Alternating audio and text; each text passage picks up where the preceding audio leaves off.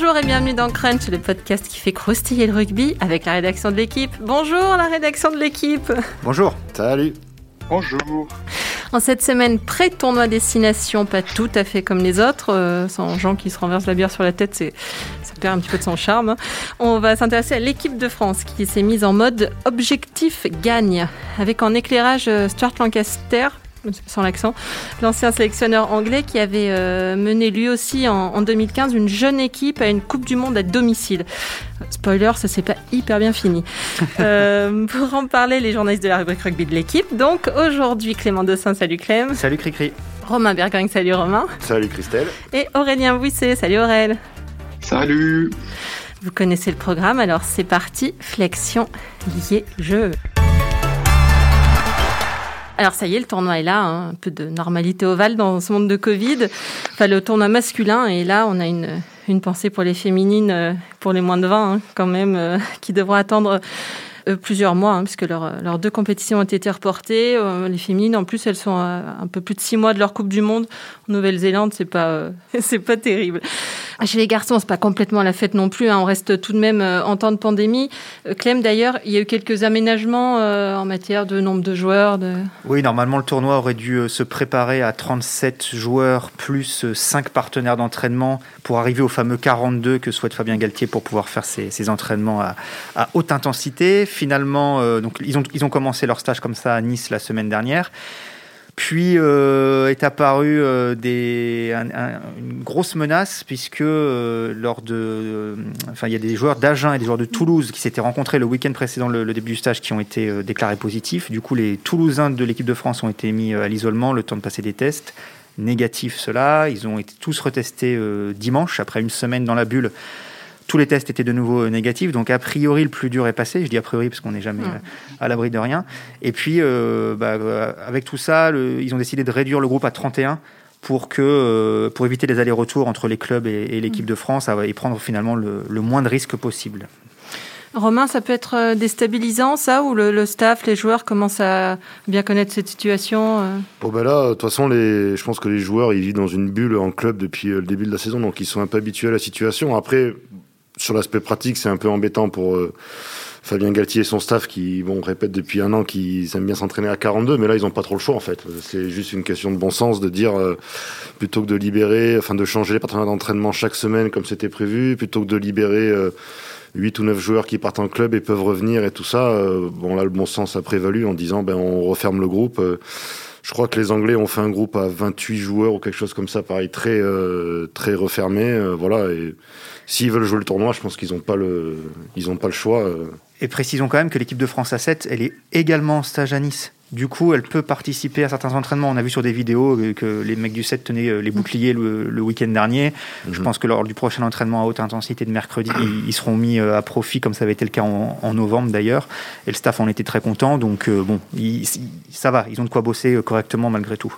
On en vient à notre sujet du jour. Dans, dans une interview à Sud-Ouest, Raphaël Ibanez, le manager du 15 de France, parle de chasse au titre. Et lors de sa dernière conférence de presse, euh, Fabien Galtier expliquait Notre objectif est de gagner des matchs et des titres. C'est un objectif immédiat et permanent. Comme ça, ça paraît pas forcément révolutionnaire, hein, mais euh, on se souvient d'un temps que même les moins de 20 ans peuvent connaître, où gagner n'était pas le mot qu'on utilisait le plus souvent en parlant des Bleus. On disait plus volontiers au secours. Ou euh, il n'y a, pas plutôt Magellan sur France 3. Donc bon, ça peut pas faire, euh, peut pas faire de mal de le dire. Euh, puis il vient un moment où il faut concrétiser tout ce, talent individuel et collectif qu'on a pu voir depuis que Fabien Galtier est entré en, fonction, qui a même pu laisser des frustrations hein, en termes de victoire parfois. L'équipe de France a marqué les esprits, mais pas encore les palmarès. Romain, cette victoire euh, dans le tournoi, elle s'inscrit dans la fameuse euh, flèche du temps là, qui mène euh, les Bleus jusqu'à la, Coupe du Monde en France en 2023. Il y a des étapes à franchir, l'esprit est là, le groupe est créé, et maintenant il faut gagner, en fait, c'est un peu ça l'idée. Ouais, voilà, c'est l'idée directrice qu'on nous répète depuis plusieurs semaines du côté du staff du 15 de France. C'est vrai que l'année dernière, finalement, ils ont fini deuxième du tournoi, finaliste de la Coupe d'automne des Nations. Donc, bon, bah maintenant, le, message est clair, c'est l'étape suivante. Il faut un titre. Hein. Euh, bon, le tournoi a plus été remporté depuis maintenant euh, belle lurette, donc c'est l'occasion de le faire. Alors après, c'est vrai que euh, on se dit euh, tournoi en année impaire, euh, déplacement en Angleterre, déplacement en Irlande. Est-ce que c'est pas un peu ambitieux? Mais après tout. Bon, on a vu ce qui s'est passé à Twickenham en décembre, qu'avec une équipe de France largement remaniée, ça rivalisait. On sait que les stades vont être vides, qu'il y aura un contexte peut-être plutôt favorable pour les équipes qui se déplacent. Et que cette équipe-là est aujourd'hui, comme tu l'as dit, le groupe est bien en place, les mecs se connaissent et ont cette fin de titre, comme ils le répètent souvent. Donc voilà, il faut, voilà, maintenant on en est à un point où on n'a pas l'habitude, mais on attaque des tournois en se disant qu'il faut aller chercher un grand chelem. Donc et on y va euh, plutôt confiant. Donc euh, pourquoi pas euh, dès cette année Voilà, c'est une année 2021 qui sera bizarre sur tous les points. Il y a une tournée en Australie qui s'enchaîne derrière, où c'est pareil, on peut se dire, bon, si on y va, que c'est une bonne occasion de marquer aussi un peu des, des gros points dans l'hémisphère sud, ce qui nous est pas arrivé depuis des plombes aussi. Donc voilà c'est l'occasion d'aller chercher euh, l'étape qui manque à ce groupe-là pour euh, définitivement s'affirmer. Euh, à deux ans de la Coupe du Monde, ce serait, ça aurait de la gueule. Bon, bon, on va s'arrêter là. Il a tout dit. Merci Romain. Il nous a fait, il nous a fait l'enrober de A à Z. non, mais juste peut-être quelques petits éléments chiffrés pour mesurer le, la difficulté mm. de la tâche. J'ai regardé ça rapidement. L'équipe de France, elle n'a pas fait un seul grand chelem. Ça ne lui est jamais arrivé depuis le passage à Six Nations, une année impaire. Elle l'a fait en 2002, en 2004 et en 2010, mais donc sur des années paires. Et, euh, et donc les fameuses années à trois déplacements, euh, Italie, bon, enfin, on dit bon, mais on, on s'y est, pris les pieds dans le tapis, ça nous est arrivé en 2011 et en 2013. Donc l'Italie, bon, on, peut penser que ça va passer. Et puis effectivement, euh, l'Angleterre et l'Irlande, qui sont les deux co-favoris avec l'équipe de France à la victoire finale. Donc c'est clairement le, le, programme le plus compliqué si, si, on le, si on le compare à celui de l'an dernier. Mais euh, effectivement, Romain l'a dit, il y a une donnée qui est euh, bah, qui, qui n'était pas là euh, l'an dernier, en tout cas en début de tournoi, c'est le fait que les stades sont vides. Et on le voit en top 14. Je ne sais pas si on peut tirer un, parallèle de ce qui se passe en top 14 versus le rugby international, mais en tout cas, ça existe. Et, les, que ce soit Laurent Labitte la semaine dernière, Gaël Ficou ou encore Raphaël Ibanez dans l'interview dont, tu dont tu parlais, tout le monde l'évoque ça a complètement changé, le fait que les stades soient vides, ça a complètement changé le rapport domicile-extérieur. Et en top 14, le nombre de victoires extérieures a explosé. Donc voilà, les Français vont se déplacer à Twickenham et à, et euh, à la Viva Stadium la, semaine d'après, euh, dans des stades vides. Donc il y a quand même tout un, un décorum qui n'est pas là, une pression euh, du, des spectateurs sur l'équipe adverse, sur l'arbitrage. l'année dernière, Exactement. ils avaient mis ça en avant sur le fait qu'ils les avaient un peu déstabilisés. Bah, ils s'étaient laissés un petit peu submerger par le par l'ambiance en arrivant à Murrayfield, 10 000 supporters français qui gueulent la Marseillaise à la descente du bus, euh, un petit peu de retard sur le planning, etc., etc. Tout ça les avait un petit peu euh, décontenancés avant le match et après ça s'était pas bien passé. C'est la seule la seule défaite de l'an dernier dans le tournoi. voilà, cette année, il n'y aura pas tout ça. Et effectivement, bah c'est peut-être une, peut une bonne chose. Quoi. Après, euh, on en parlera plus tard, mais l'équipe de France, je pense qu'elle n'est que co-favorite à ce stade. Mmh. L'Angleterre est, bien C'est déjà bien de le dire, de se dire qu'une année impaire, il y a, on, peut, on est co-favori avec mmh. les Anglais et les Irlandais, sachant qu'il y aura un Irlande-Angleterre aussi. Donc voilà, donc sur un match à 3, euh, si ça se passe sur un match à 3, évidemment, on est, euh, on est dans le coup. Aurel, justement, l'Angleterre, euh, ils sont comment eux le, fait de pas avoir de, public, euh, tu penses que ça peut ça peut te remettre en cause? Euh, L'Angleterre, oui, je, ne les ai pas entendus spécifiquement parler de, l'absence du public à, Twickenham, mais, eux, ils ont parlé de, en tout cas, ils ont vécu cette importance de gagner des titres parce que depuis la finale de la Coupe du Monde, ils ont gagné le, Six Nations en euh, en suivant et la Coupe d'automne des Nations après. Et en regardant un peu euh, les images de l'équipe d'Angleterre avec Eddie Jones, on, on, on apercevait que euh, ben c'était c'était important pour eux dans leur construction d'équipe. Ça comptait, alors que pourtant ils ont un palmarès nettement plus euh, fourni que l'équipe de France depuis dix ans. Euh, ça comptait quand même de continuer à remporter ces titres pour se remettre de 2019 et, et bâtir jusque vers la Coupe du Monde 2023. Je pense que le fait de gagner, euh, on l'a dit, c'est hyper important dans le processus, dans la fameuse flèche du temps, là, dans le fameux processus de construction de cette équipe. Donc c'est important en interne, mais je pense que c'est aussi important. Alors c'est sans doute pas leur priorité à eux, hein, mais euh, vis-à-vis du monde extérieur. Euh, le, monde extérieur, c'est à la fois les supporters, les médias, etc. Enfin, montrer que voilà, enfin, continuer de susciter l'adhésion dont on sent qu'elle qu'elle reprend depuis depuis un an. Et puis c'est aussi envoyer des des, signaux à l'hémisphère sud. Euh, je pense que les signaux ils sont bien partis depuis un an. Hein. ça, a commencé à, prendre, mais euh, voilà, remontrer, confirmer à tout le monde que l'équipe de France est de retour sur, le devant de la scène internationale. Euh, avant, comme le disait Romain, une tournée en Australie, avant potentiellement une réception des, All Blacks en novembre, donc on retrouvera en poule en, 2023. Donc voilà, toutes ces, choses-là sont, importantes.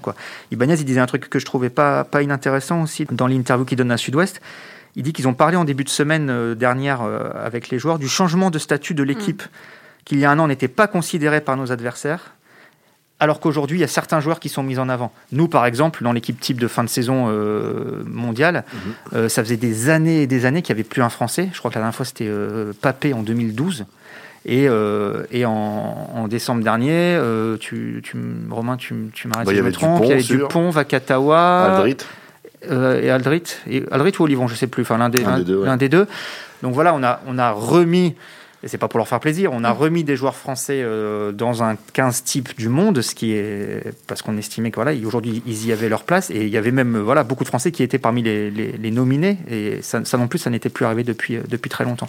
Donc euh, les titres, c'est euh, voilà, c'est aussi une concrétisation collective de ce que euh, de ce que l'on commence à percevoir aussi au niveau individuel, du fait que la France bah, et les Français redeviennent des, des, joueurs et on l'espère une équipe qui compte.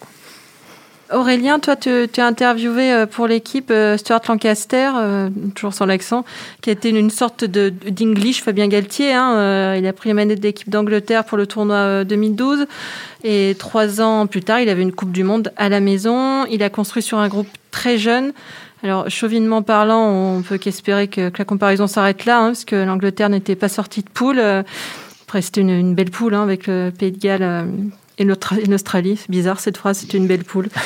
euh, Aurélien, tu, vois une sorte de, je sais pas, de, gémellité un peu entre le 15 de la Rose version Lancaster euh, et les Bleus de Fabien Galtier? Le, premier parallèle qu'on peut faire, c'est effectivement cette reconstruction quasiment de zéro. Euh, en, en, 2012, l'Angleterre euh, repart sur une nouvelle génération de joueurs euh, après, après une Coupe du Monde 2011 complètement ratée, comme un peu Fabien Galtier a décidé de pas sélectionner de, joueurs de moins de, plus de 30 ans, pardon, pour pour préparer l'objectif France 2023. Donc le, le, point de départ c'est le même et il y avait aussi euh, ce qu'on qu'on a retrouvé entre Lancaster et, Galtier comme similarité, c'est cette euh, nécessité de reconstruire une, une culture d'équipe, une identité forte, euh, l'intransigeance que, que Galtier a montré par rapport à certains anciens qui espéraient pouvoir continuer à vivre à vivre avec les Bleus comme ils l'avaient vécu les années d'avant. Donc une vraie remise à zéro de, de tout. Euh, et dans, la discussion avec euh, Lancaster que j'ai eu en, fin de semaine dernière au téléphone, euh, il, trouvait que, les Bleus partaient sur un, bon chemin. Sans, dévoiler force, évidemment tout ce qu'il tout ce qu'il dit, puisque l'interview sera à relire, sera à lire dans, dans, le, dans le journal de mardi, mais il y a des choses hyper intéressantes sur le sur le, le fait que lui, euh, justement, n'a pas euh, jalonné son chemin jusqu'à la Coupe du, du, Monde 2015 par des titres, en fait, et que ça a peut-être manqué à un moment dans, le, dans la construction de, de, son équipe. Sur les titres plus spécifiquement, euh, donc il signalait qu'il avait terminé le, le tournoi quatre, quatre fois deuxième, en remportant quatre matchs sur cinq chaque fois, et que il a toujours senti que bien sûr un trophée plus qu'une victoire de prestige parce qu'ils avaient euh, battu les Blacks euh, notamment dans, cette phase de construction. Donc des, grosses euh, équipes ils les avaient accrochés à leur tableau de chasse. Mais un titre c'est quelque chose qui donne un élan euh, différent quoi qui met le public derrière toi qui chasse des doutes qui donne des certitudes dans la manière dont, tu avances. Et ça il a toujours avec le recul senti que c'est quelque chose qui avait freiné son collectif euh, et, qui avait pesé dans la Coupe du Monde 2015 au moment des matchs les plus importants. Le parallèle, il s'arrête à, il s'arrête à un détail près, c'est que euh, Galtier, lui, est arrivé pendant la dernière Coupe du Monde. Donc, mm. il a déjà une petite idée de, euh, de ce, qu'est une Coupe du Monde. Mais dans l'interview que, que, Lancaster a donnée à Aurélien, ce qui est intéressant, c'est que dans un sens, il, Lancaster dit Ouais, très bien, il a peut-être qu'il a déjà une Coupe du Monde, mais une Coupe du Monde à domicile, il, le verra, c'est, je ne sais plus combien il dit, mais la, pression est 100 fois plus élevée. Ça n'a rien à voir avec le fait d'avoir déjà disputé une Coupe du Monde. À la fois, Galtier a cet avantage-là, mais effectivement, le, contexte d'une Coupe du Monde à domicile sera sera euh, voilà, la pression sera décuplée et sera euh, euh, beaucoup beaucoup beaucoup plus comment dire difficile à, à, gérer sans doute pour pour l'équipe de France à ce moment-là. Ouais, c'est ce qu'il dit. Il dit multiplié par 10, tu vois. Il se contente de 10, pas de 100.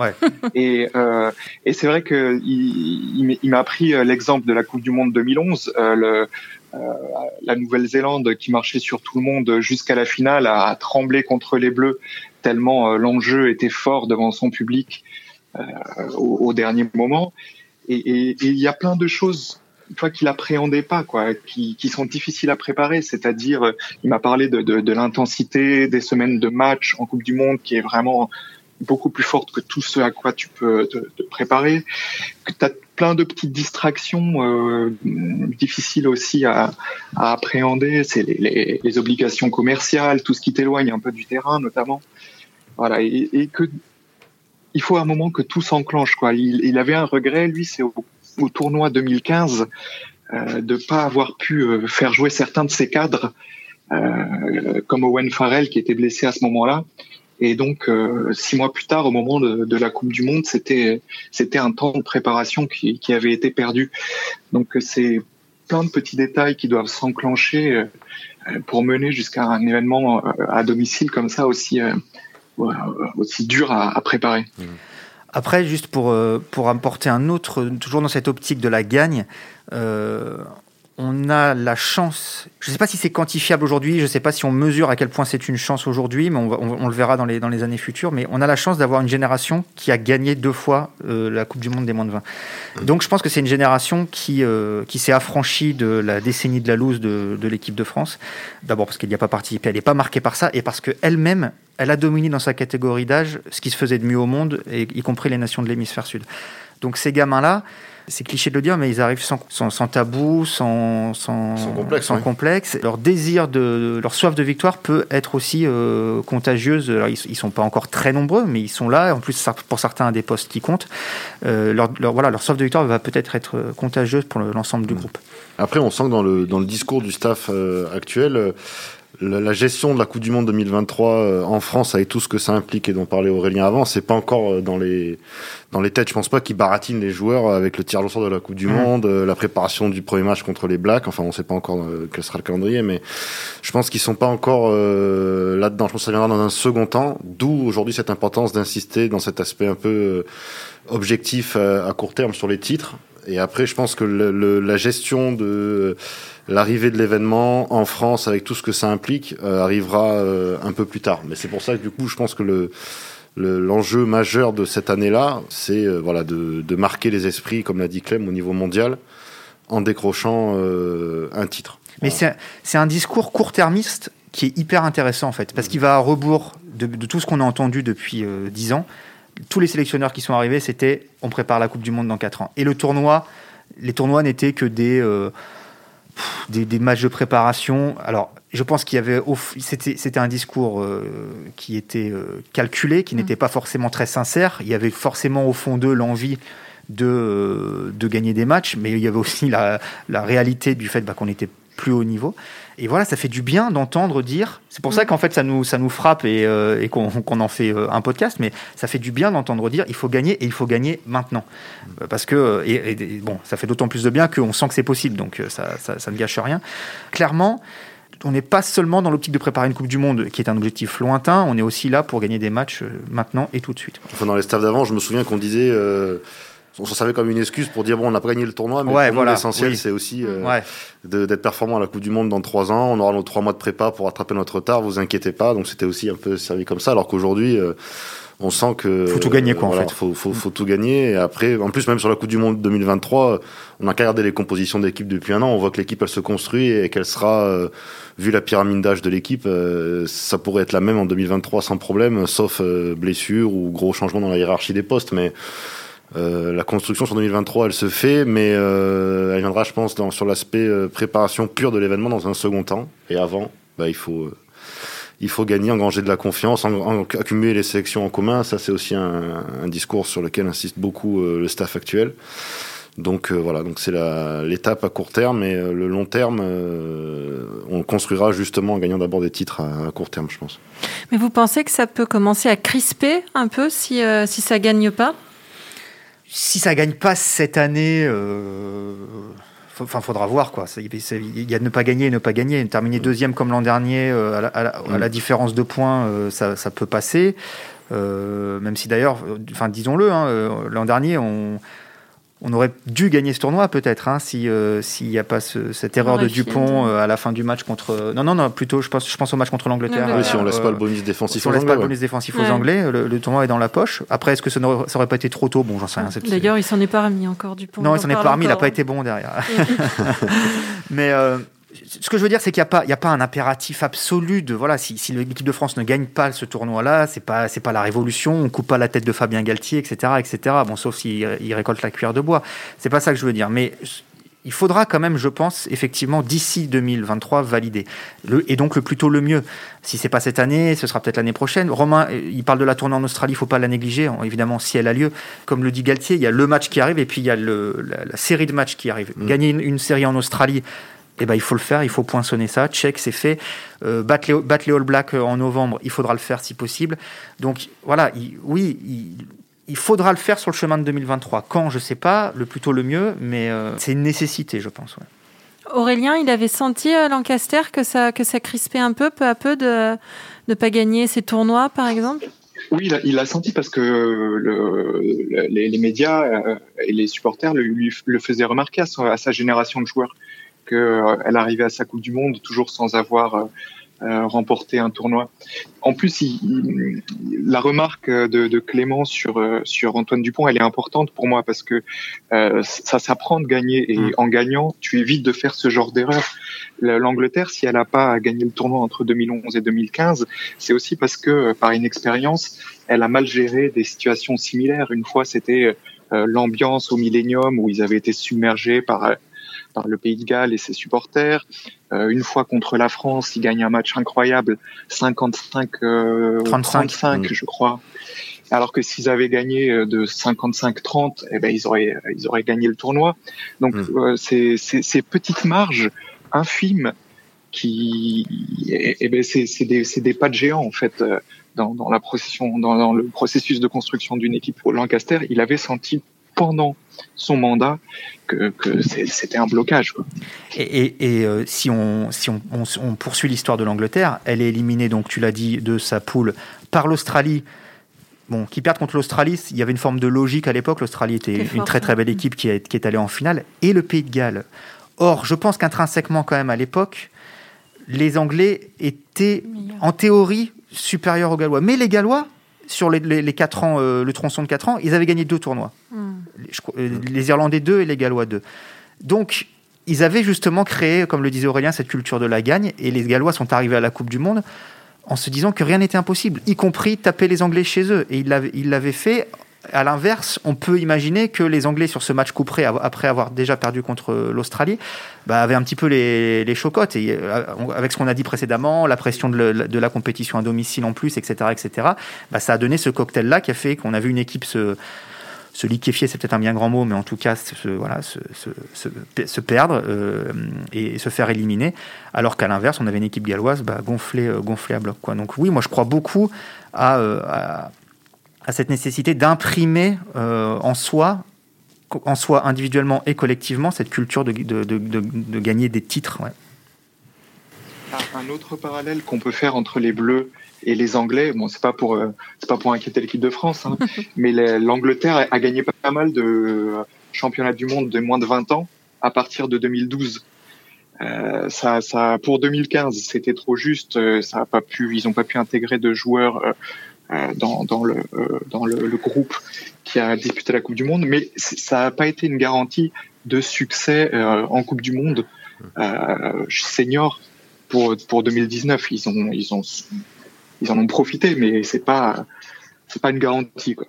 Ben, ils sont arrivés en 2019, à, cette fois, en ayant gagné des tournois et des grands chelems, et, malgré tout, ils n'ont pas gagné la Coupe du Monde. Mais bon, ils étaient pas loin de le faire, ils ont tapé les Blacks en demi, ils, vont en finale. Certes, ils perdent contre l'Afrique du Sud, mais on a quand même senti que voilà, l'Angleterre était, ils n'étaient pas là par hasard, exactement.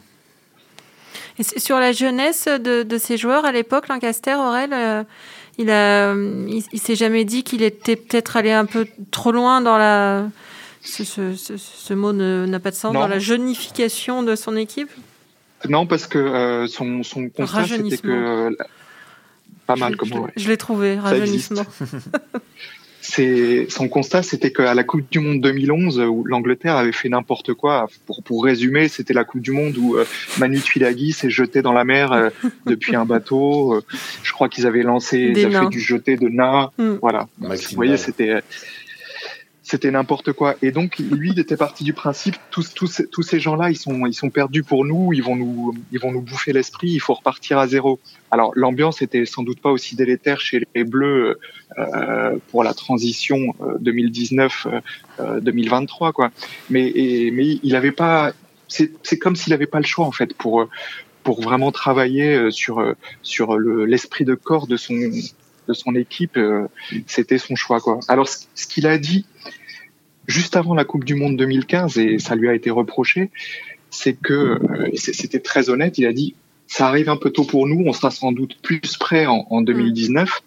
Et ça a été tellement vrai qu'ils se sont fait sortir des les poules et ça, ça lui a été fatal à la tête de l'Angleterre. Pour le gagner, ce tournoi, euh, Fabien Galtier va devoir faire avec pas mal de blessés. Hein. Kamisha qui est touché au mollet, euh, Virimi Vakatawa au genou, Roman Tamak qui se remet d'une double fracture à la mâchoire et toujours François euh, Cross, Qui, est, qui, est, touché au pied.